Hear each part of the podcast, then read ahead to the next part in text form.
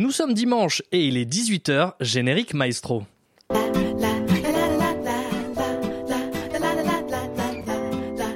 Messire Un sarrasin Messire Refais l'accent belge. Et je t'explose ta gueule, t'as compris? Et vous me copierez 100 fois I am stupid and aggressive. Tu sais ce qu'ils mettent sur les frites en Hollande au lieu du ketchup? Non, quoi? De la mayonnaise. Les salauds. Itinéraire croisé. Itinéraire croisé. Itinéraire Les croisé. Ténéalais que le savent. Itinéraire croisé. Bonsoir à tous, c'est Alexander sur Radio Campus Paris. C'est déjà la dernière d'itinéraire croisé de la saison, voire tout court la dernière, on ne sait jamais. Alors avant de prendre des vacances bien méritées, nous vous avons préparé plein de surprises. Avec pour commencer nos deux nouvelles ambassadrices. À ma gauche se trouve Jivika. Bonsoir Jivika. Bonsoir Alex. Et à ma droite se trouve Shainatsu. Bienvenue dans l'itinéraire croisé. Bonsoir. Bonsoir Alex. Ah, c'est gentil. C'est une petite voix comme ça, petite voix fluette.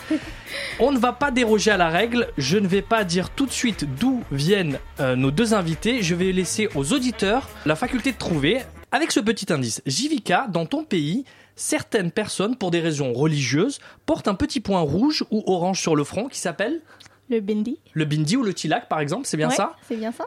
Et toi, Chainatsu, dans ton pays, il existe des tournois de lutteurs qui pèsent plus de 100 kilos et qui combattent culottés, coiffés d'un chignon. Ce sont les Ah, sumo. sumotori exactement en français, ou je crois qu'on dit rikishi.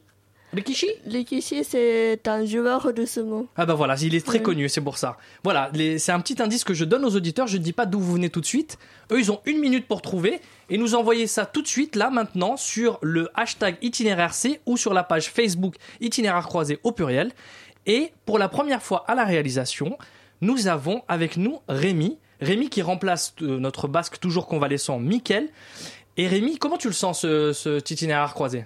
Ça va être bon. Bah, Mets-nous mets-nous en ambiance avec un jingle, tiens. C'est trop calme. J'aime pas trop beaucoup ça.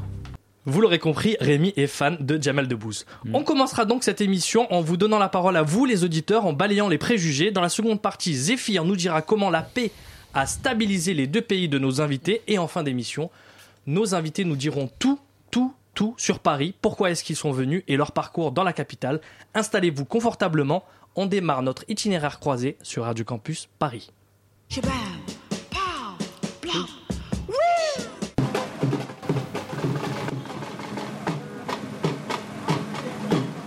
Notre première ambassadrice vient de New Delhi. Baignée par les eaux saintes de la Yamuna, Delhi n'est pas une ville de tradition hindoue comme on aurait pu le penser, mais musulmane suite aux différentes conquêtes turques ou afghanes. L'architecture de Delhi est très marquée par son histoire. Il existe deux villes en une. Old Delhi, ancienne capitale de l'Inde musulmane, et New Delhi qui accueille notamment les institutions politiques du pays. C'est aujourd'hui la capitale de l'Union Territory ou encore le Bharata Ganarajya, troisième métropole du pays après Mumbai et Calcutta. Delhi et ses 13 millions d'habitants est une ville incontournable pour le commerce indien. Et il ne faut pas non plus plus d'un quart d'heure pour passer des grandes avenues de New Delhi aux ruelles étroites bordant le bazar de Chandni Chowk. Notre seconde ambassadrice vient de Tokyo. Ultra moderne et hyperactive, la capitale japonaise ne dort jamais. Du haut de ses innombrables tours et de ses panneaux publicitaires géants, Tokyo brille par son dynamisme. Et ce n'est pas un hasard si le premier métro asiatique y a été inauguré en 1927. Aujourd'hui, la mégalopole compte plus de 35 millions d'habitants, ce qui en fait la ville la plus peuplée du monde. La jeunesse nippone aime flâner dans les quartiers de Shinjuku et ses boutiques très tendances. Namasté Jivika. Namasté Alex. Est-ce que tu peux te présenter aux auditeurs et tu peux nous parler de, de ta ville d'origine? D'accord. J'ai habité à New Delhi euh, jusqu'à l'âge- l'âge de 5 ans. Après, euh, je suis partie à Dubaï parce que mon père a changé du boulot. Et euh, du coup, ça fait 14 ans que j'habite à Dubaï, mais je reviens en Inde chaque été pour rendre visite à mes grands-parents et toute ma famille, c'est encore là-bas. Donc je me sens euh, tout à fait indienne. Tu te sens comme chez toi à New Delhi? Oui. Tu as quel âge? J'ai 19 ans. Qu'est-ce que tu aimes particulièrement à New Delhi? Comment tu pourrais décrire New Delhi à nos auditeurs? Euh, donc c'est une ville très grande, comme Paris, c'est très très grand. Et euh, il y a des quartiers très différents. Donc il y a des quartiers très vieux où il y a des, anciens temples et Euh, on peut voir vraiment l'architecture euh, des Mughals, qui étaient les musulmans, des, rois. Maintenant, ma maison se trouve en face d'une rue où il y a trois, quatre centres commerciaux qui ont été construits dans les dernières cinq années. Donc c'est vraiment différent. Euh, ce que j'ai dans mes souvenirs, c'est pas du tout ce qu'il y a aujourd'hui. Ça a changé Ça a beaucoup oui, changé ça a beaucoup changé. Kombawa, Chinatsu, Konbanwa. c'est comme ça qu'on dit bonsoir? Oui. Oui, Ça on va, c'est pas très comprend. compliqué. Non. Est-ce que toi tu peux te présenter aux auditeurs? Moi, je suis Chinatsu, euh, je viens de Tokyo, euh, j'ai 22 ans et euh, j'ai fait mes études à Paris un an, euh, la relation internationale et euh, un peu euh, la langue française aussi. Et euh, oui, euh, Vous parlez très bien. Et Tokyo, comment c'est En quelques mots euh, Tokyo, moi j'adore Tokyo parce que, bah, parce que je suis née à Tokyo, j'ai vécu à Tokyo. Mais aussi, euh, c'est une très grande ville, mais c'est vraiment propre. Et le transport est vraiment bien. Et tout est très bien préparé. C'est sécurisé en plus à oui. Il n'y a pas de voleurs. Pourquoi est-ce que tu regardes Jivika à ce moment-là? Je... Non, je je plaisante. non, J'essaye de créer quelque chose dans l'émission. Non mais c'est vrai, vous avez un point commun, c'est la surpopulation parce que New Delhi aussi, c'est surpeuplé, 13 millions d'habitants. trop de peuple tout le temps. Il y a... D'ailleurs, euh, à New Delhi et partout en Inde, chaque région a sa, sa- son propre dialecte? Euh, oui, donc il y a. euh, L'Inde s'est divisée en États. Et donc chaque État a sa propre identité et Mhm. il y a plusieurs langues. Et du coup, il y a. euh, il y a évidemment plusieurs langues et puis il y a plusieurs dialectes qui en Mhm. parlent là-bas. Euh, Plus de 398 langues, je crois. On parle le tamoul au Tamil Nadu, ou le Kerala, euh, on parle le malayalam. Oui, Et euh, il y a aussi l'hindi, l'hindi qui est très présent, par exemple, à Madhya Pradesh, c'est comme ça qu'on en prononce fait, euh, oui, c'est comme ça qu'on apprend. Hindi, c'est c'est la langue nationale de l'Inde. Et comment on fait pour se comprendre alors entre indiens euh, quand on parle pas euh, l'hindi, quand on parle les dialectes, c'est compliqué, non? Euh, oui, bien sûr, c'est très compliqué. On arrive Et- à se faire comprendre quand même? Euh, oui, parce que tout le monde, à New Delhi au moins, tout le monde parle hindi. Mais ma langue maternelle, c'est Sindhi. Donc Mhm. c'est une autre langue. Mais sinon, la plupart des gens parlent anglais maintenant. Ouais. D'accord. L'anglais qu'on apprend en- à l'école plus tôt, Euh, plus oui, que, par exemple, je sais pas, sur les tuk-tuk, je suis pas sûr, ils parlent anglais aussi ou- euh, bah, ils commencent, Ouais, ils peuvent comprendre et communiquer euh, au moins pour les touristes. C'est bon, ouais. Est-ce que tous les Japonais se comprennent euh, comme en Inde? Ou est-ce qu'il y a oui, des oui. difficultés? Parce que euh, il n'y a que japonais. Euh, Mhm. Donc, euh, il y a beaucoup d'accents euh, par euh, chaque région. Ouais. Et est-ce qu'on se comprend justement entre les différents, euh, différents accents ou... Oui. Et euh, bah, bon, bah, là c'est plus ordonné. On va dire que l'Inde c'est Ouais. un peu moins ordonné en tout Je cas. suis d'accord. Est-ce que, est-ce que toi, Chinatsu, est-ce que tu es déjà allé à New Delhi, euh, la ville de Jivika? Non, je suis jamais allée en Inde. Jamais? Et moi Non. aussi, je ne suis Et jamais toi? allée au Japon non plus. Ah. Vraiment, la circulation, c'est absolument nul en ce moment. C'est Ouais. vraiment difficile à se déplacer. Alors qu'au Japon, c'est beaucoup plus simple de se déplacer. D'ailleurs, vous avez une particularité, c'est que je crois qu'en en Angleterre, vous conduisez à droite. Le Euh, volant est à droite, comme. euh, Oui, c'est comme l'Angleterre. ouais. Et en Inde aussi. En Inde aussi, c'est la même Ouais. chose. Bah, en tout cas, ça va être l'occasion dans cet itinéraire croisé de Tokyo à New Delhi d'en savoir un peu plus. Et on va commencer par apprendre un peu plus de la culture japonaise. Jivika, par exemple, euh, Chinatsu va choisir une chanson entre deux, deux groupes euh, japonais. Et ça va nous faire découvrir euh, l'univers musical japonais. Alors, Chinatsu, est-ce que tu es prête? Oui. Je te laisse le choix entre le groupe de disco dance Pink Lady Oui. ou bien Morning Musume, je sais pas comment on prononce ça, Morning Musume, Oui. ou je ne sais pas. Euh, Qu'est-ce que tu préfères entre ces deux, deux groupes-là?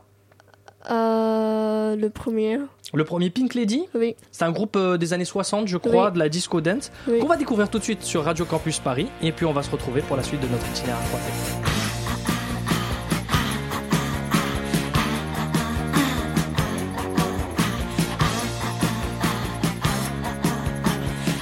さのしんのシンドバッド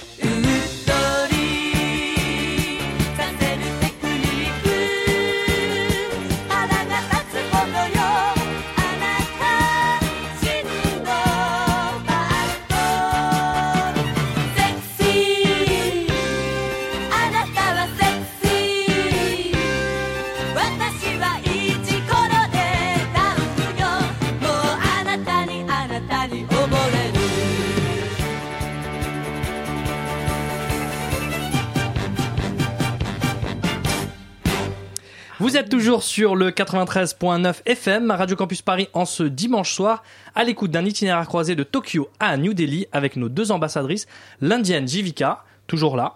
Ouais. Ouais, ça va. Toujours là Et Shinatsu, notre ambassadrice japonaise, qui a choisi le morceau que vous venez d'écouter. Alors, euh, Pink Lady, je crois, le groupe, c'est ça?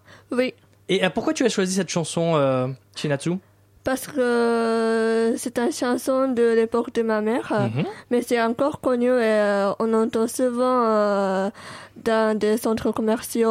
euh, il y a beaucoup de gens qui le chantent à karaoké. Et moi, je le chante aussi. C'est vrai, tu le chantes aussi Oui. On va faire un karaoké avant la fin de l'émission.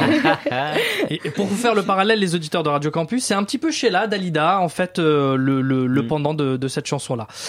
Euh, moi, au début, j'aimais pas trop, je t'avoue, en fait, Shinatsu. Et puis, à force de l'écouter, finalement, je commençais à m'y prendre un petit peu. C'est pour ça que je voulais c'est faire comme Sheila et. Dalida. Et c'est vrai. Est-ce que vous, les auditeurs, vous avez aimé? Répondez sur le hashtag itinéraire C, itinéraire au pluriel, bien sûr, et la page Facebook itinéraire croisé. Voilà, moi je voulais faire une petite danse, mais Shinatsu n'a pas voulu. Je vous révèle tous les secrets. Je ne m'inquiète pas, Jivika, on fera une petite danse peut-être pour la chanson indienne. D'accord, d'accord, on va Bon, le faire. C'est promis, hein Je compte sur toi. Nous allons essayer de mieux connaître vos pays respectifs en balayant les préjugés. Et pour ça, Florence a demandé aux passants leur avis. Jivika, Shinatsu, on écoute le passage piéton et vous réagirez tout de suite après. Je ne suis pas croyez. Alors qu'est-ce que ça vous évoque l'Inde? Alors l'Inde déjà, donc au niveau euh, vestimentaire, vu que je suis dans la mode, c'est tout ce qui est sari, etc. Après je dirais euh, vraiment euh, choc culturel et choc entre richesse et pauvreté. Mais j'imagine euh, par contre très beau pays et quand même en développement. Gandhi, mousson et surpeuplé. Épices, exotisme, bouddhisme. Des couleurs, euh, la joie de vivre, euh, la festivité. Ouais. Quoi d'autre? Euh, aussi des inégalités sociales assez marquées. Dangereux. Au niveau du Japon, je dirais zen, shintoïsme, mélange entre tradition et modernité, sexisme, problèmes sociaux. Fukushima, euh, sushi, je sais pas, technologie. Sushi, riz, thé, tsunami, nucléaire. Sacré français Voilà, c'était le passage piéton. Jivika, Shinatsu, on va commencer tiens par Shinatsu. Euh, Qu'est-ce qui t'a marqué dans ce qu'ont dit les auditeurs? Il y a des choses qui sont vraies, il y a des choses qui sont fausses. À toi la parole. Bah, comme tout le monde disait, euh, ceci, c'est vraiment, vraiment connu. Et si je dis je suis japonaise, tout le monde me dit Ah, tu manges toujours des sushis. euh, Alors que c'est pas vrai. C'est pas non, vrai. c'est pas du tout vrai. Parce que les, les sushis, on n'en mange pas tant que ça en fait au Japon. Non, parce que on mange euh, une ou deux fois par mois. Ouais. euh, C'est occasionnel. comme ça. Oui. Mmh, mmh. Donc, Alors que, euh, alors qu'en France, par exemple, on en mange beaucoup plus. Oui. Je crois que c'est le deuxième plat au- qui est préféré des Français. C'est c'est énorme. Est-ce que toi t'aimes bien les sushis, Jivika Oui, moi j'adore du sushi en fait. Ouais, tu vois. bah, euh, moi, j'aime bien des sushis, mais des sushis qui sont euh, vendus en France ne sont pas, pas des vrais de- sushis. euh, Ouais. vrais sushis. Moi, tant que j'aime pas. Ouais. Moi, j'aime bien Qu'est-ce qu'ils sushi ont de différent par rapport aux sushis Parce japonais que, par exemple, en France, il n'y a que des saumons au thon rouge. Et des fois, ils mettent des fromages un peu quelque chose de dégueulasse. Mais au Japon, il y a beaucoup de sortes de poissons. Ce n'est pas que des saumons au thon rouge. Euh, c'est pas du tout euh, la même chose. D'ailleurs, on va révéler un secret, Shinatsu. La plupart des Japonais qui sont en France, en fait, sont tenus par des Chinois et pas des Japonais. Oui, c'est oui, peut-être oui, ça, parce que c'est plus économique de mettre euh, seulement du saumon ou, ou du thon rouge. Peut-être que c'est une question d'économie. Oui. Qu'est-ce qui t'a marqué d'autre dans ce passage piéton qui est vrai ou qui est faux hein? Euh, et aussi sur Fukushima, je pense. parce que, oui, quand il y avait le tremblement de terre, euh, j'étais à Tokyo et j'ai eu très très peur. euh, et- Ah, tu l'as vécu? Oui, oui, oui. Tu oui. étais là-bas? Oui, oui, euh, c'était très grand à Tokyo aussi. Et Tokyo n'est pas très loin de Fukushima. Donc moi, j'avais peur et je suis allée chez ma grand-mère euh, qui habite euh, très très loin de Fukushima. Parce que bah, au Japon, on n'a pas annoncé beaucoup de choses sur euh, euh, le centre nucléaire de Fukushima. Mais comme j'avais déjà des amis à l'étranger en France, aux États-Unis, euh, ils disent c'est dangereux de rester au Japon. Donc moi j'ai pensé à venir en France, mais moi j'ai resté au Japon, mais je suis allée vraiment loin de Fukushima. Donc je pense que c'est normal que tout le monde dise euh, Fukushima. euh, Fukushima, oui. D'accord, ok. Je passe à Jivika en Inde. Qu'est-ce qui t'a marqué dans ce passage piéton? Moi, je crois que la plupart des choses que les gens ont dit étaient vraies. Comme quoi, par exemple? Euh, par exemple, ils ont dit que c'est un pays surpeuplé, qui Mhm. est vrai, on peut pas le nier. Euh, aussi, ils ont dit des choses comme l'épice. Ok, l'épice c'est un stéréotype, mais je crois que tout le monde a ce stéréotype et c'est pas grave parce que les stéréotypes sont basés sur des faits en fait, mais on exagère un peu. Donc moi j'aime pas trop euh, les choses épicées, mais pour moi ce qui serait épicé pour vous ce serait trop épicé. D'accord. Donc il y a de différents niveaux. Ouais. Euh, mais surtout euh, dans le sud du pays, il y a euh, des gens qui préfèrent beaucoup d'épices et moi je viens du nord. Euh, C'est différent en fait. Chaque région oui, est chaque complètement région a différente. sa propre cuisine et sa propre. euh, bah, ça dépend de la personne parce que ma mère elle aime, elle aime l'épice, mais moi pas trop. Euh, donc ça, mais aussi la culture, donc euh, des belles tenues, c'est ça, les traditions, les couleurs. On est une culture très très très vive Mhm. et on célèbre euh, les, festi- les festivals avec Mhm. beaucoup d'enthousiasme. Ça c'est vrai. Et, et sur le sur le cinéma, on va parler rapidement du cinéma parce qu'on entend parler souvent de Bollywood, mais en Mhm. Ouais. fait il n'y a pas que Bollywood en Inde.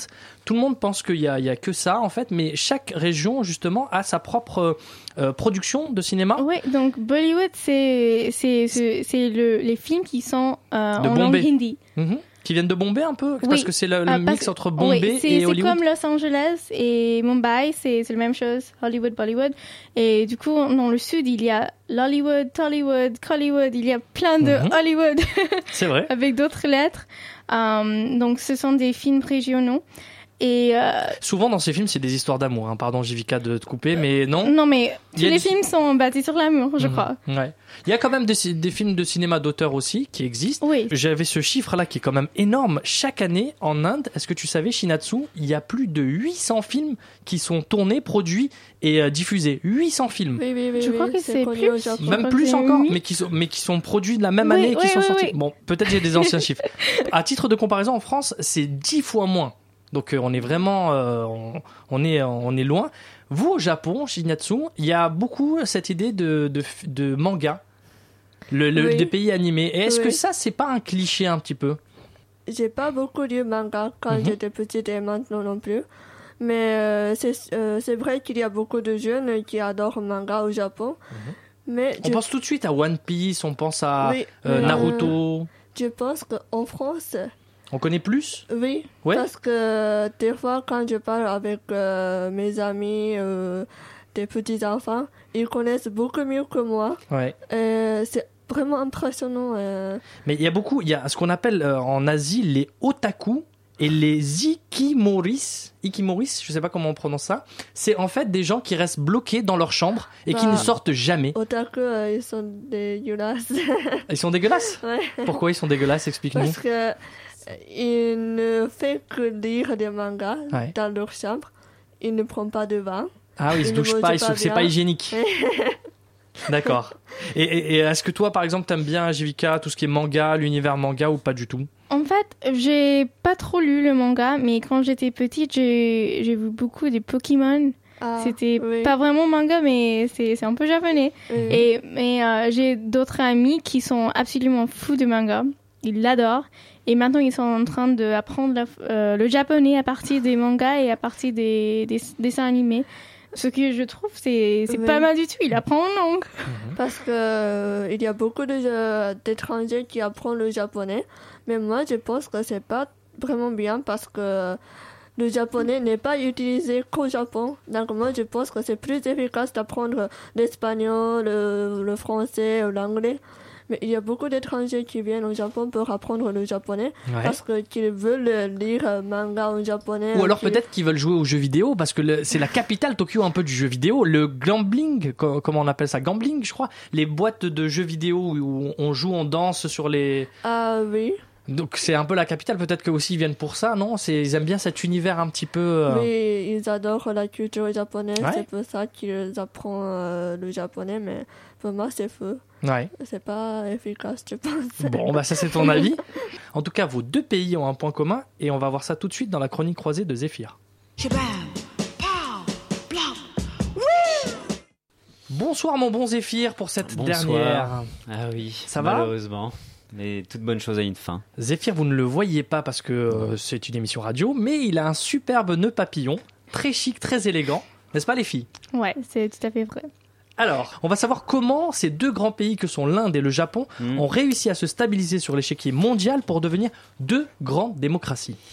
Alors, alors euh, euh, peut-être pas à ce point-là euh, dans le détail de la construction démocratique, Ouais. mais ce que je voulais souligner, c'est finalement de, un, un point commun dans, dans vos deux pays, qui est cette culture de la paix. La, la culture justement de, alors de la non-violence. Alors depuis, euh, je dirais euh, depuis les les années euh, les années 50, euh, si on prend en compte euh, l'histoire japonaise, et, et ces deux pays en fait sont venus à la culture de la paix de façon un petit peu différente.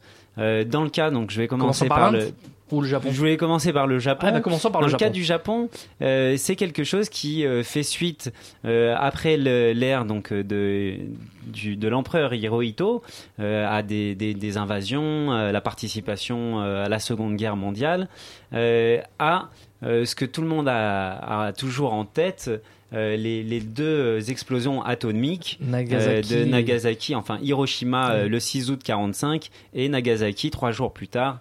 Euh, et donc, tristement, quoi, événement tristement célèbre pour le Japon, qui va presque forcer finalement le, destin de ce pays vers, euh, vers une culture de la paix, puisque ils signeront euh, en 1951 le traité de San Francisco, qui fera du Japon finalement un pays désarmé, qui sera protégé entre guillemets par les Américains, qui installeront des bases, et ils renonceront également à toute intervention militaire extérieure. Voilà, avec, Un petit euh, peu avec- comme l'Allemagne un petit peu comme le, comme l'Allemagne. Et, et en fait ils vont reprendre petit à petit euh, des droits reconstruire une armée puisque aujourd'hui quand même le Japon a euh, la cinquième ou sixième euh, plus grande armée du, du monde et une armée euh, extrêmement euh, euh, de, de haute technologie.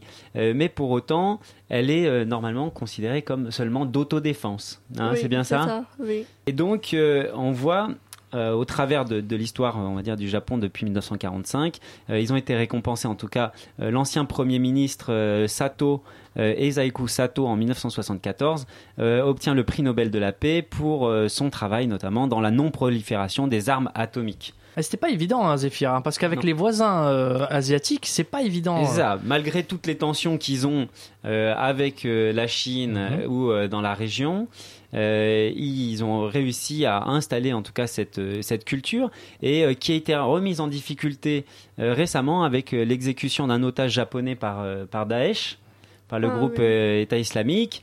Et, et le Japon qui a condamné sévèrement enfin, euh, ces, ces actes de terrorisme refuse pour autant euh, de céder, ils le disent, euh, nous refuserons de céder face au terrorisme et donc en fait nous refusons d'envoyer euh, De des faire la guerre. hommes Mhm. et de faire la guerre à ces terroristes, quand bien même nous soutenons les forces qui sont engagées contre ces terroristes, nous ne voulons pas prendre part à cette guerre globale qui est portée par le- les Américains. Mais Voilà. dans la génération de mes parents, ils se souviennent beaucoup de la guerre, la Deuxième Guerre mondiale. Mhm. Mais à ma génération, pas beaucoup. Mais comme euh, euh, le Japon, euh, il y a trop de paix, ben, il n'y a pas de voilà, quelque chose comme ça. Mhm. Comment dire, il n'y a pas beaucoup de jeunes qui pensent à faire la guerre. à s'engager dans un conflit militaire. oui. D'accord. Et en Inde, alors, justement Eh ben, en Inde, là, bah, c'est euh, deux figures, on va dire, deux, deux personnes euh, qui euh, incarnent pour tous cette image de paix. Alors, je vous cite le premier, peut-être un peu moins connu pour, euh, pour les Français, euh, Nehru, homme d'État, euh, qui a lutté pour l'indépendance et qui a été Premier ministre en 1947.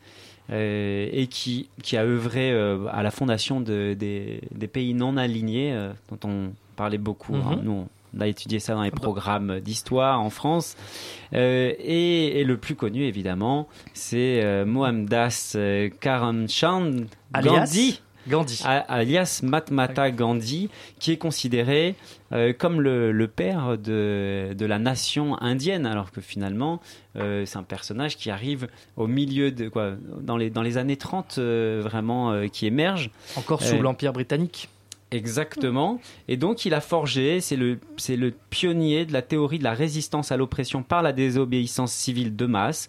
Alors, c'était une, une théorie qui avait été développée par un Américain également, euh, Thoreau, dont, dont il, s'est inspiré et qui est fondée sur la non-violence. Donc, il a défini par Am Imsa. Tu me Ouais, dis si. Ahimsa. Ah, voilà, qui est composé donc de A et de Imsa. Qui veut Imsa étant euh, la violence et euh, A qui, euh, qui est La donc. négation. Voilà, ouais. exactement. Euh, Gandhi bah, a inspiré, on le sait, euh, beaucoup de luttes euh, pacifiques, Martin Luther King, Mandela, le Dalai Lama, etc. Il avait commencé sa, lutte en Afrique du Sud, ce qu'on sait peu. Il fera plusieurs années de prison, quasiment six ans. Et il a, donc en fait œuvré énormément euh, à défendre euh, les droits des, des sans classe et également des, euh, de, ce qu'on appelle les, les intouchables Ouais, en Inde, ouais, même si exactement. bon, certains disent qu'il n'a pas toujours été clair sur euh, sa relation, voilà, sa relation euh, au système de caste. Il faut savoir également que bah, l'Inde est vraiment imprégnée de ce, ce personnage au tel point que le, son anniversaire est devenu une fête nationale. Ouais. Euh, et cette fête nationale est devenue en 2007, a été reconnue par l'ONU comme journée internationale de la non-violence. Je pense que c'est peut-être le personnage au monde qui euh, représente le mieux euh, le, le symbole de la non-violence. Alors, je terminerai par quelques, quelques phrases de lui. Il y a beaucoup de causes pour lesquelles je suis prêt à mourir, mais aucune cause pour laquelle je suis prêt à tuer. Voilà. C'est fort. Quelle, quelle influence est-ce qu'il a exactement en Inde, Jivika Il reste un personnage très très connu. On le respecte beaucoup beaucoup parce que c'est lui un des fondateurs de notre pays. Euh, après euh, la partition euh, de euh, 1947. Donc on apprend beaucoup de l'histoire, mais c'est dans le monde entier, c'est vraiment Gandhi qui est connu. Mais pour nous, il y a toute une série de personnages qui ont également lutté avec lui.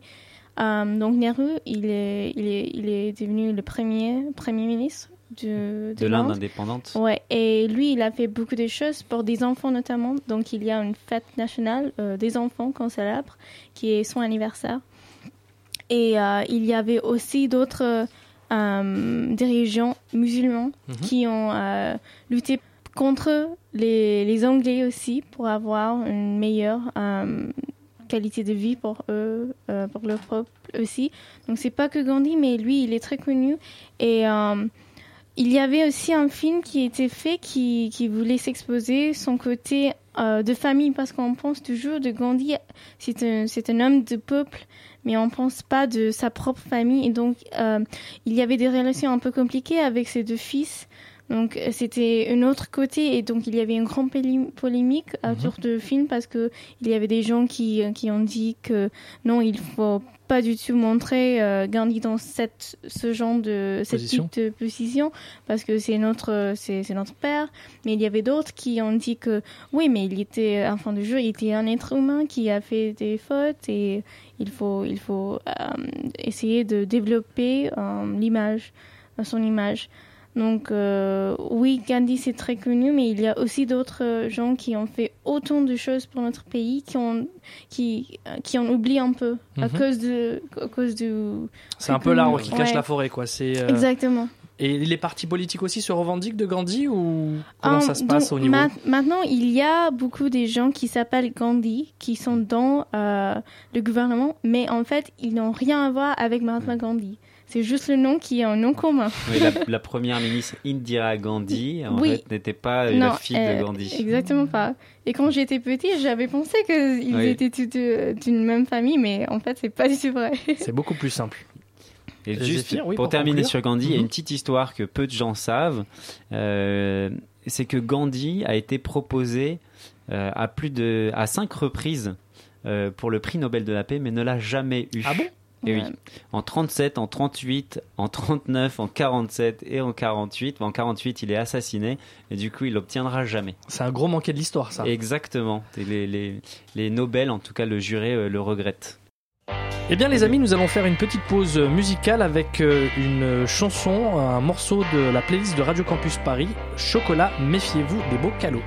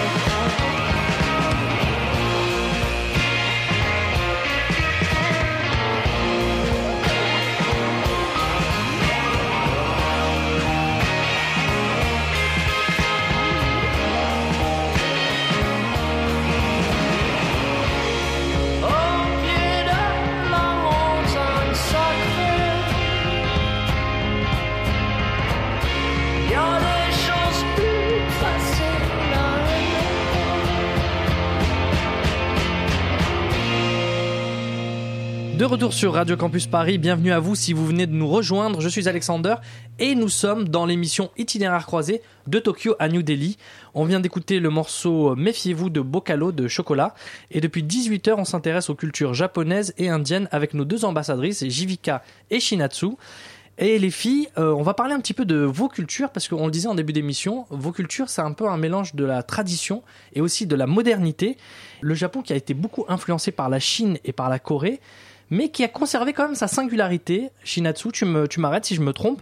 Tu aimes beaucoup la calligraphie, la calligraphie japonaise. Oui, ça s'appelle Shodo, c'est de la calligraphie japonaise. Exactement, mais ça mélange un petit peu euh, les kanji euh, de l'alphabet chinois et aussi euh, les kana de syllabes japonaises. Oui, parce que au Japon, il y a trois alphabets Mhm. euh, qui s'appellent hiragana, katakana, kanji.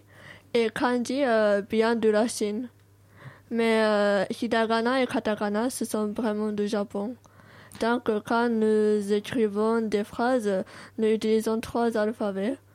Donc, euh, oui, euh, je pense que c'est vrai que qu'on dit euh, la culture euh, chinoise est un peu mélangée à, à la culture euh, japonaise, mais Mhm.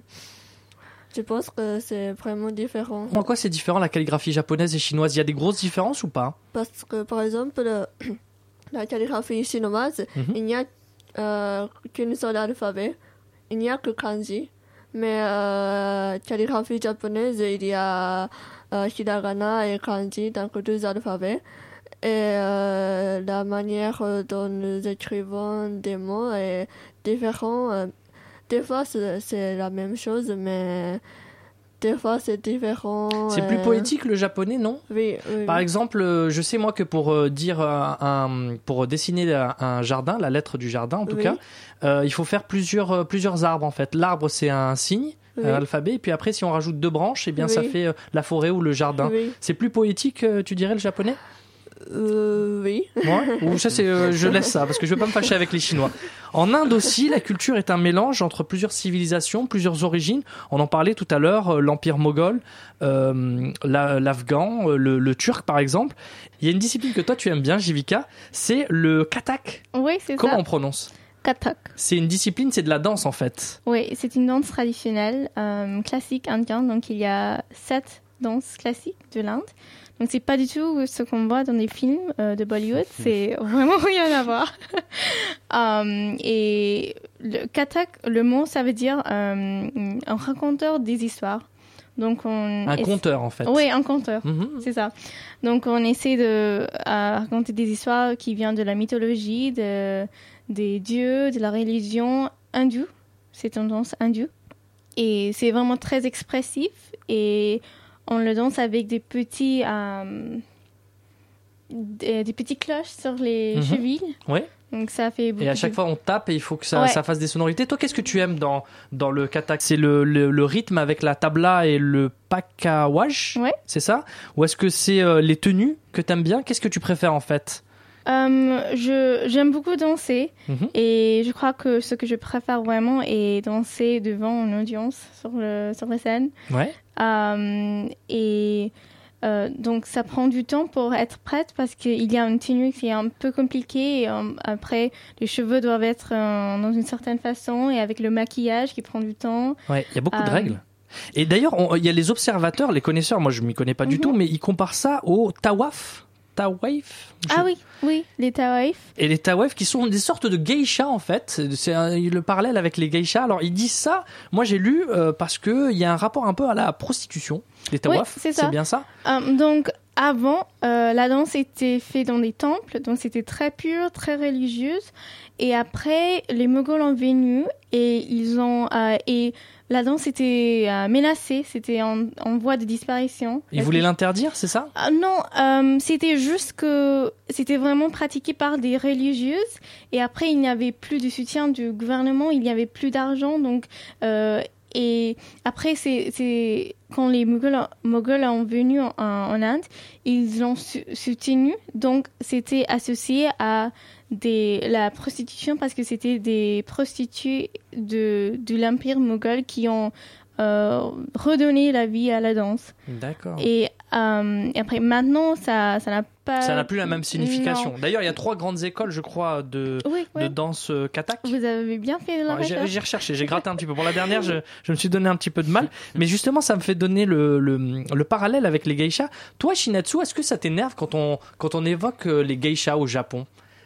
Oui, parce que souvent euh, en Europe, ils disent euh, geisha, ils parlent de geisha, mais euh, comment dire, l'imagination qu'ils ont est vraiment différente. Elle est fausse. En Oui. gros, pour résumer, ils s'imaginent que c'est une prostituée un petit peu de luxe.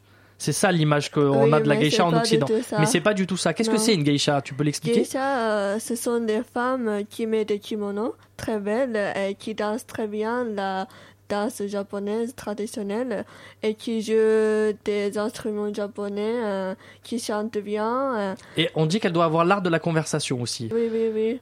Et elle sert euh, des- du saké, euh, mais elle ne dort pas. il avec, sourit là depuis tout à l'heure, je le vois sourire. Ouais, mais pour moi, Pour l'instant, c'est une escort girl, mais- Pour moi, c'est la définition, non plus de ce qu'on ce qu'on dirait, mais euh, de façon euh, plus jolie, une Oui. entraîneuse. Oui. Mais une entraîneuse de qualité. Oui. Tu vois, c'est-à-dire c'est qu'elle ça. arrive avec de la culture, effectivement, elle joue des instruments et donc euh, elle charme. Oui. Non, mais ça veut dire qu'elle ne va pas jusqu'au bout, c'est ça que tu sous-entends? C'est une entraîneuse. Après, Ah, d'accord. euh, des fois, les entraîneurs euh, se laissent aller, tu vois, avec le courant. Je sais pas. Et donc, tu disais sur les geishas, Shinatsu? Oui, donc ce sont des femmes qui obéissent aux hommes, mais qui ne dorment pas avec les hommes. Ah, voilà, il n'y a pas de Euh, rapport sexuel. Soyons non. clairs, disons non, les non, choses. non, elle a dit quelque chose de précis. Quoi Ils ne dorment, Dorment pas. pas. Je suis d'accord. Non, non. Justement, ce rapport homme-femme, comment il est au Japon, euh, Shinatsu? Est-ce que tu dirais que les femmes sont soumises ou pas du tout? Est-ce que c'est une vision occidentale qu'on a? Euh, maintenant, Mhm. euh, oui, aujourd'hui, euh, le statut des femmes augmente euh, petit à petit. Euh, euh, c'est pas du tout comme euh, à l'époque d'Edo, euh, l'époque euh, où il y avait beaucoup de geishas. Mhm. Mais Il y a une émancipation de la femme euh, dans la société euh, japonaise. oui, et maintenant le premier ministre japonais, C'est une femme. il essaie vraiment vraiment Ah non, de remonter euh, le statut. Ça va être une femme bientôt. Je le sens. J'ai fait une prémonition. Je suis pas sûr, femmes. Et en Inde, le statut de la femme, c'est plus compliqué, j'ai l'impression, le statut de la femme. Arrête-moi si je me trompe, Jivika, mais des échos qu'on a, en tout cas dans l'actualité, euh, l'émancipation, euh, c'est plus compliqué.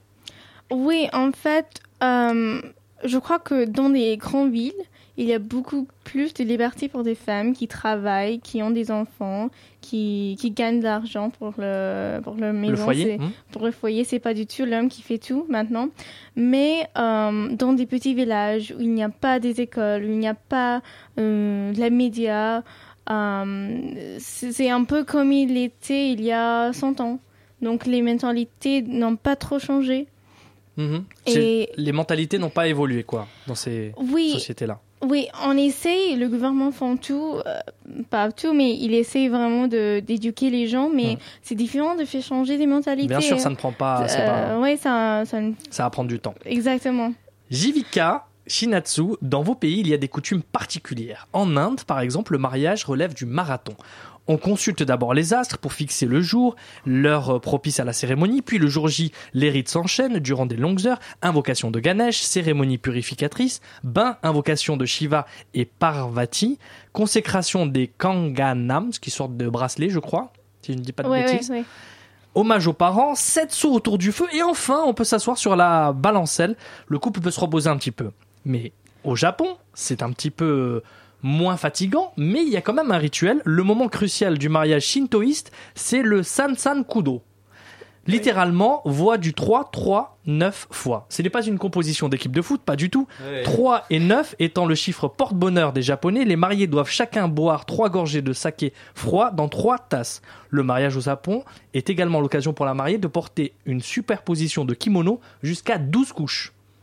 C'est un sport en fait, euh, le, le mariage chez vous. Que ce soit en Inde ou au Japon, j'ai l'impression. Ils se marient en hiver. Euh, Non, pas forcément, pas forcément en plus. Non, mais c'est véritablement c'est un- Oui. toute un céré- une cérémonie. oui, c'est oui, oui. c'est important.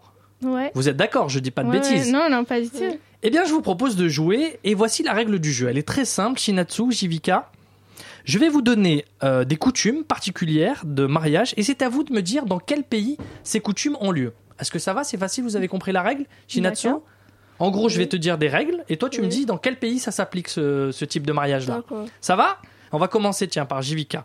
Dans quel pays est-ce qu'on se marie avec un toast, avec un verre de vodka à la main et qu'on jette par la suite derrière soi? Ah, je, euh, je crois que j'ai lu quelque chose comme ça. Euh, c'est en Europe, je crois. Oui Euh, je dirais euh, les Pays-Bas. Mmh, Vodka. Et ta proche. Ah, d'accord, la Russie. C'est la Russie, effectivement, c'est la Russie. Bonne réponse de Jivika. À ton tour, Shinatsu. Dans quel pays on peut se marier en deux heures seulement avec le sosie d'Elvis Presley? En deux heures, on peut faire un mariage dans ce pays-là.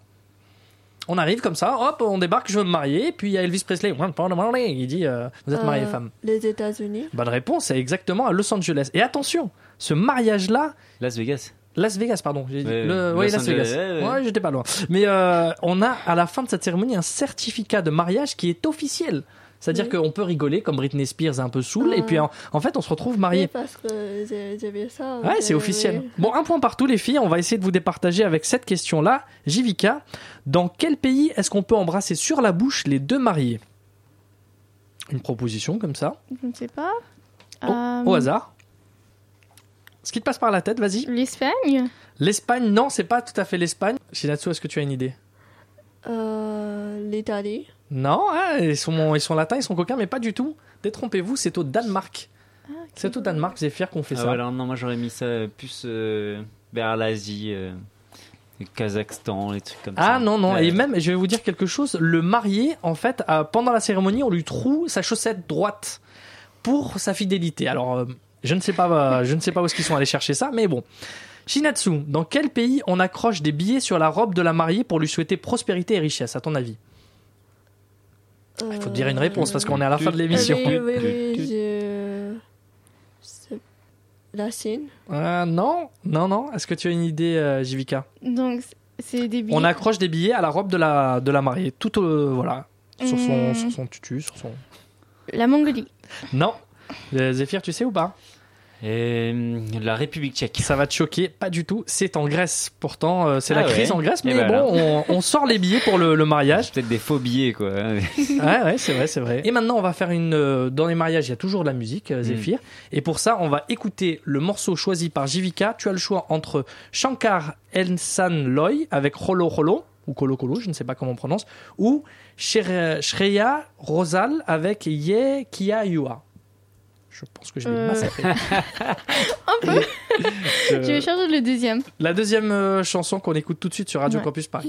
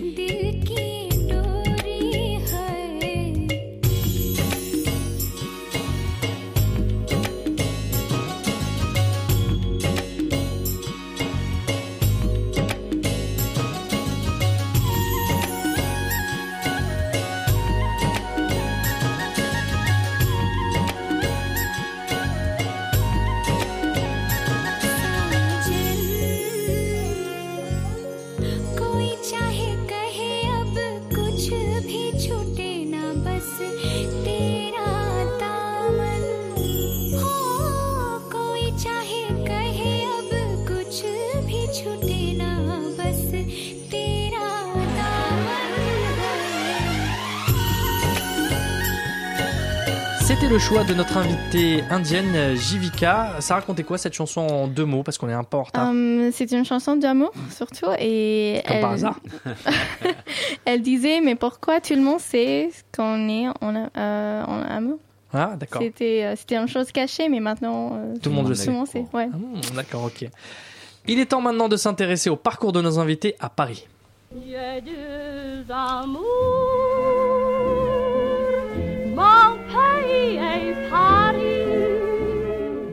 Les filles, ça fait combien de temps que vous habitez euh, à Paris? Euh, Shinatsu, ça fait combien de temps que tu es de la capitale? Ça fait un an que j'habite à Paris. D'accord. Pourquoi ce choix? Euh, parce que je suis venue euh, faire mes études à Sciences Po un an comme étudiante en échange. Donc j'étais à Paris. Et tu avais envie de continuer ici, de vivre ici, ou tu veux retourner non, après, je au Japon? retourne au Japon et je finis mes études. Après, je fais mon master au. Japon, peut-être. Et est-ce que ça t'a plu Paris? Oui, oui, beaucoup. Oui, la vérité, hein. Oui, oui, oui, j'aime bien Paris. C'est vrai? oui. Qu'est-ce que tu aimes à Paris? Euh, Parce que là, les bâtiments sont très jolis et euh, euh, c'est très vivant, je pense. Euh, Tokyo, c'est calme, mais Paris, euh, tout le monde crie et dit euh, ce qu'ils veulent. Ah, C'est pas calme, c'est euh, en retenue, je pense, Zéphyr. Oui. C'est- Ils sont en retenue, euh, je pense Voilà. que je mais je dire. pense que c'est plus vivant. euh, moi, j'aime bien. C'est vrai Oui. Même question pour toi, Jivika. Euh, ça fait combien de temps que tu habites à Paris? Donc ça fait exactement cinq mois. Cinq mois, d'accord Ouais. Pourquoi? Euh, donc, euh, à mon université aux États-Unis, il y a un très fort programme d'échange. On, on peut facilement faire des échanges dans plusieurs pays. Et comme ça fait longtemps que j'apprenais le français, j'ai dit pourquoi pas Paris. Et comme ça, je- j'aurai la possibilité d'améliorer un peu plus. Et c'est quoi tes projets? Tu veux rester ici? Tu veux repartir aux États-Unis? Je pars ce soir. Ah, tu repars déjà? Ouais. Ah, d'accord, ok, bah c'était rapide. C'était rapide. Est-ce que tu aimes bien la nourriture française? Euh, oui. On disait tout à l'heure c'est que pas c'était assez épicé. Ouais, c'était c'était pas du tout épicé, mais Euh, non, mais euh, c'est pas grave.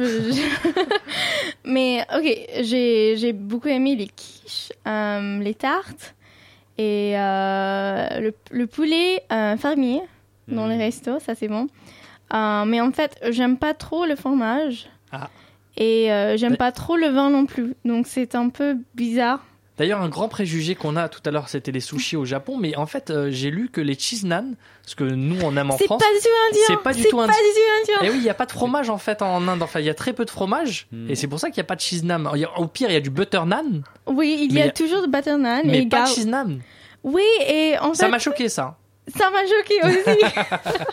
Ouais. Euh, je suis allée à un restaurant indien avec une amie française et elle, a, elle a commandé une cheese naan. Et j'étais complètement choquée parce que euh, le fromage était dedans. C'était et pour nous, les nains, euh, s'il y a quelque chose sur les nains, c'est vraiment euh, comme garniture. C'est jamais dedans parce que c'est c'est plus un nain. Euh, donc ça m'a beaucoup choquée et j'étais vraiment. euh, j'ai j'ai appelé ma mère et je lui ai dit Ah. oh oui. Bah, me- moi, je suis choqué. Elle vient de nous révéler qu'elle n'était pas végétarienne. hein, hein. C'est vrai que c'est une nouveauté. Chez Natsu, toi, tu as été avec Florence, Oui. notre chroniqueuse, et tu lui as fait découvrir une adresse nippone à Paris, devant une boutique. Oui. Et ben, on va découvrir tout de suite ça avec notre euh, parisienne reporter dans Radio Campus Paris. Alex, on est rue Saint-Augustin, donc devant une vitrine. Une vitrine qui s'appelle Japan's Food. Donc je pense que c'est pour ça que Shinatsu euh, m'a emmené ici. Et on a euh, plusieurs euh, éléments en fait coréens et japonais qu'on va commenter ensemble. Il y a des tasses pour boire du thé comme ça, ce sont des japonais. Et il y a un bol pour manger du udon. Et du coup, par exemple, là, le bol, tu m'as dit pour manger du udo? Qu'est- Qu'est-ce que c'est? Udon, ce sont des nouilles japonais qui sont un peu gros et on mange avec de la soupe de poisson. D'accord. Et le ramé, c'est c'est quoi? Ramen, euh, traditionnellement, c'est euh, c'est une cuisine chinoise, je, je pense. Mais on mange beaucoup au Japon et ramen, ce sont des spaghettis japonais avec de la soupe, du porc, du poisson, du bœuf et on mange avec des légumes. Tu m'as ensuite parlé de baguettes pour enfants. Et du coup, euh, qu'est-ce qu'elles ont de plus Ces baguettes, elles sont plus faciles à manipuler? Parce que les baguettes pour les enfants, il y a un trou pour mettre des doigts. Donc c'est facile à tenir et c'est facile à utiliser. Donc euh, c'est bien pour euh, les enfants qui ont commencé à utiliser des baguettes. D'accord. Alors il y a aussi d'autres choses pour les enfants. Il y a euh, quelque chose, euh, une petite, euh, un petit personnage Hello Kitty. Ça, c'est à la côte euh, au Japon? Au Japon, tous les enfants ramènent des bento à l'école. Donc, euh, tous les mères euh, mettent du riz et des légumes dans une petite boîte de bento très mignon. Donc, euh, moi, j'avais, j'en avais un comme ça quand j'étais petite. D'accord. Merci Shinatsu. Blanc, Voilà, c'était l'idée sortie euh, de Florence pour euh, consommer japonais. C'était une bonne sortie, ça, à Shinatsu. Oui. Ouais, il y a beaucoup de choses euh, de, de ton pays, du Euh, Japon. Oui, oui, il y a Ouais. beaucoup de choses. Oui. Ouais. Qu'est-ce que tu as préféré, toi, dans ce magasin? Ce qui est bien, euh, il y a beaucoup des aliments japonais, euh, Ouais. vrai, euh, mais c'est un peu mélangé avec les aliments euh, coréens. euh. Ah oui. Oui, Toujours oui. c'est coréen. hein. Oui, bah, peut-être pour eux, il n'y a pas beaucoup de différence, je pense. Ouais. D'accord. Qu'est-ce qu'on pense des, des Français en, au Japon? Des Français. au Ouais, est-ce qu'on a une Japon. bonne Ah, image oui. ou pas? Oui, oui, je pense que nous, euh, oui.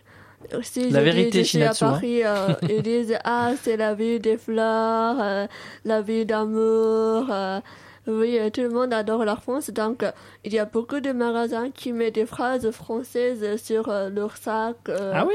vêtements, mais ils disent euh, n'importe quoi. J'aime Paris, euh, je t'aime. Ah, c'est drôle, ça. Oui, tout le monde pense que c'est classe. Même Ah aux. États-Unis, il y a la même chose. Ah Ouais. les, les phrases qui n'ont aucun sens, mais c'est le Mais c'est des mots en français, donc. euh. Et en, en Inde, du coup, est-ce que quelle réputation les Français ont? Euh, on pense que les Français s'embrassent tout le temps. Ah bon? et euh, en plein rue. Et euh, vraiment, c'est une histoire d'amour, chaque, chaque rencontre. Euh, et je crois que les vieux sont un peu scandalisés par, par le fait que les gens s'embrassent vraiment ouvertement tout le temps. Dans la rue, par exemple? Oui, oui. Mais en fait, moi, je n'ai pas vu beaucoup de choses comme ça. Et euh, maintenant, si on voit des films euh, bollywoodiens, c'est un peu la même chose, à vrai dire. ouais. Eh bien, écoutez, c'est l'amour, c'est euh, ce qui conclura cette euh, itinéraire croisé de Tokyo à New Delhi. Merci à tous d'avoir participé. Rémi à la réalisation, Zéphyr et Florence pour euh, les chroniques. Merci pour cette troisième saison, Zéphyr. Merci à toi, Alexander. Et bien sûr, nos invités, Jivika et Shinatsu. Vous voulez rajouter quelque chose, peut-être, Jivika Euh, merci beaucoup, c'était c'était trop chouette. Bah, c'est cool. Et euh, Shinatsu? Merci beaucoup, oui, c'était très intéressant. Eh ben, c'était intéressant d'être avec vous. Quant à moi, j'ai pris beaucoup de plaisir à animer ce programme pour la troisième année et merci pour votre fidélité. La semaine prochaine, c'est Paul fait son cinéma. Vous pouvez nous retrouver sur Facebook tout de suite en tapant itinéraire croisé au pluriel. Et vous pouvez écouter cette émission ou toutes les autres émissions sur le www.radiocampusparis.org dans la rubrique itinéraire croisé. Bon dimanche à tous et bon été sur Radio Campus Paris.